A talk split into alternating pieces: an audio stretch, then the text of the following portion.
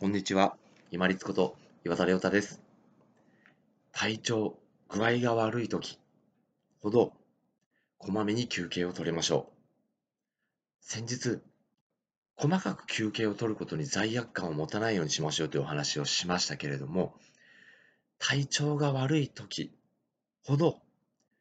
こまめにこまめに休憩を取っていきましょう。そうすると、一つ一つの区切りができていくので、一日の初めにこれだけしなくちゃってこう大きく感じていたものが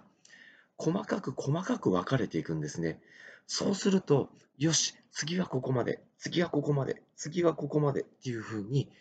細かく細かく感じられるので、そして休憩を取ることでさらに自分自身を休めて集中力を保ったまま効率よくことに当たることができます。お仕事に関しても、勉強に関しても、まあ、家事に関しても、いろいろすべきことってありますよね。毎日すべきことがある中で、いつも自分の気持ちが乗って、そして体調がいい時ばかりではありません。皆さんお察しの通り、私のこの声、はい、風邪をひいています。喉がまあまあ痛くてですね、熱はないんですけれども、かなり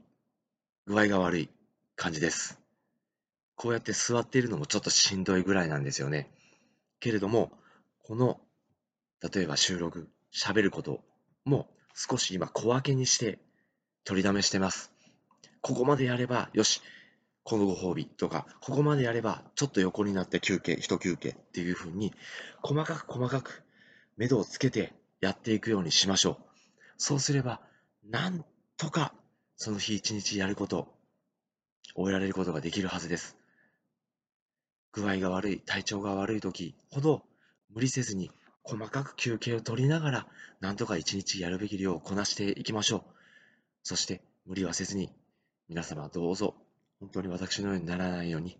ご自愛ください。